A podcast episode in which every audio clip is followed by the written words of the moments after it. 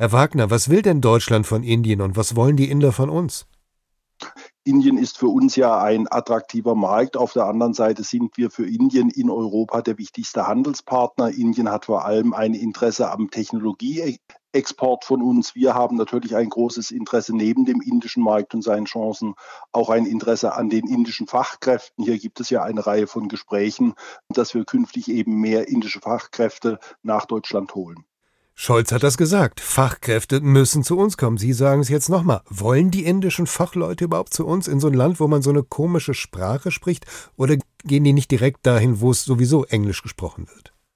Also es ist natürlich schon ein hoher Wettbewerb um diese indischen Fachkräfte. Auf der anderen Seite haben wir in den letzten Jahren hier eigentlich auch gute Vorarbeit geleistet. Äh, wir haben zum Beispiel in Deutschland die höchste Zahl an indischen Studierenden in Europa außerhalb Großbritanniens. Mittlerweile sind es, glaube ich, über 30.000 indische Studierende. Also wir haben hier schon eigentlich gute Grundlagen gelegt, denn viele Studierende, die nach Deutschland kommen, überlegen sich dann natürlich auch hier zu bleiben. Aber generell ist es natürlich richtig, dass es hier einen hohen Wettbewerb gibt und dass Deutschland hier natürlich auch seine gesetzlichen Maßnahmen nochmal ändern muss, um Deutschland weiterhin attraktiv zu halten. Das Stichwort Lieferketten kennt seit Corona jeder, weil plötzlich die Lieferungen vor allem aus China ausgeblieben sind und zum Beispiel deutsche Autofirmen weniger Autos bauen konnten als früher oder schlechter ausgestattete. Wäre Indien in der Lage, so einzuspringen, quasi ein zweites Standbein als Zulieferer für die deutsche Industrie zu werden?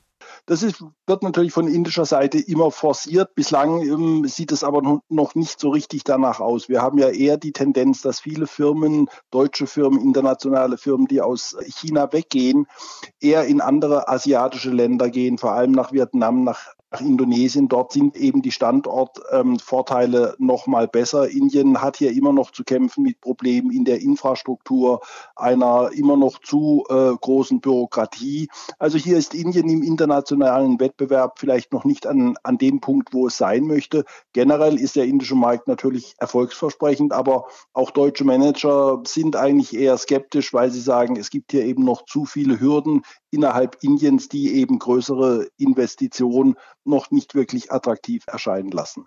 Gibt es denn irgendwelche Zeichen, dass sich diese Hürden allmählich etwas absenken oder bleibt es in Indien so, wie es ist?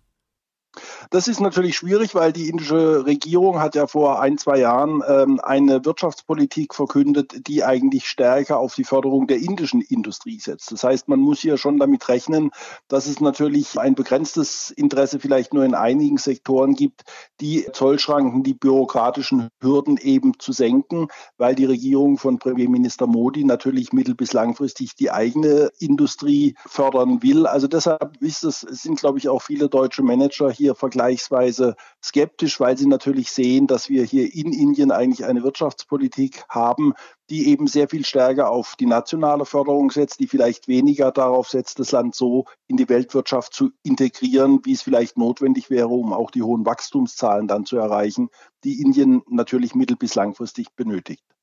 Ist Indien groß genug und auch technologisch entwickelt genug, sich sozusagen selbst zu genügen, den Rest der Welt gar nicht mehr so doll zu brauchen?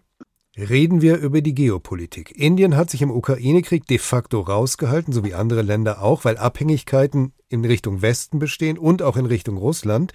Könnte der Besuch von Scholz da etwas bewegt haben? Ich gehe nicht davon aus, dass der Kanzler hier wirklich eine Veränderung der indischen Außenpolitik bewirken wird. Indien ist zu sehr von Russland gerade im militärischen Bereich abhängig. Russland ist für Indien aber auch der wichtigste Partner im Sicherheitsrat der Vereinten Nationen. Die russischen Öleinfuhren haben sich in den letzten zwölf Monaten deutlich erhöht. Russland ist, glaube ich, mittlerweile der größte äh, Erdölimporteur für Indien. Also das ist vergleichsweise schwer, dass wir hier ein rasches Umschwenken der indischen Außenpolitik sehen werden. Indien hat natürlich momentan durch den Ukraine-Krieg nochmal beschleunigt einen geopolitischen Moment, in dem es eben von allen Seiten umworben wird. Ähm, die USA buhlen um Indien, haben neue Angebote gemacht zur Zusammenarbeit, die Europäische Union ähnlich. Auch Russland setzt natürlich verstärkt auf die Kooperation. Für den Westen ist Indien vielleicht weniger mit Blick auf äh, Russland von Interessen, sondern für die westliche Politik steht natürlich langfristig die strategische Herausforderung mit China im Vordergrund. Und da ist natürlich Indien ein zentraler Partner im Indopazifik. Also der Ukraine-Krieg hat jetzt vielleicht noch mal einige Entwicklungen beschleunigt in der Zusammenarbeit, die der Westen mit Indien eingehen wird. Aber das langfristige Bild ist natürlich die künftige äh, strategische Rivalität mit China. Und hier will man natürlich auch Indien, äh, und Indien braucht hier auch den Westen.